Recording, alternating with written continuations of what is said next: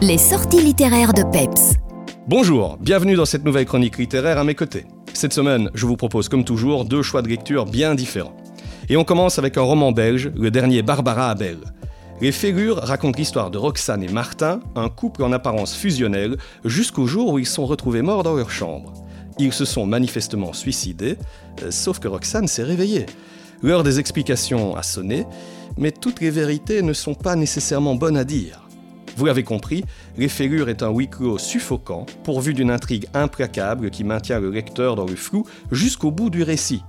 Barbara Abel livre un travail d'orfèvre sur les personnages, tous plus ambigus les uns que les autres, et elle maîtrise, comme souvent dans ses romans, cette capacité à entretenir les ambiguïtés et à instiller à bon escient une tension psychologique et narrative.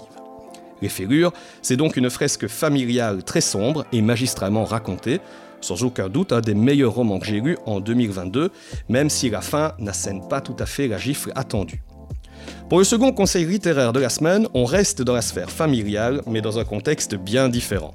L'adoption, ce sont quatre bandes dessinées réparties en deux cycles qui racontent eux-mêmes deux histoires différentes, mais évidemment liées par le thème.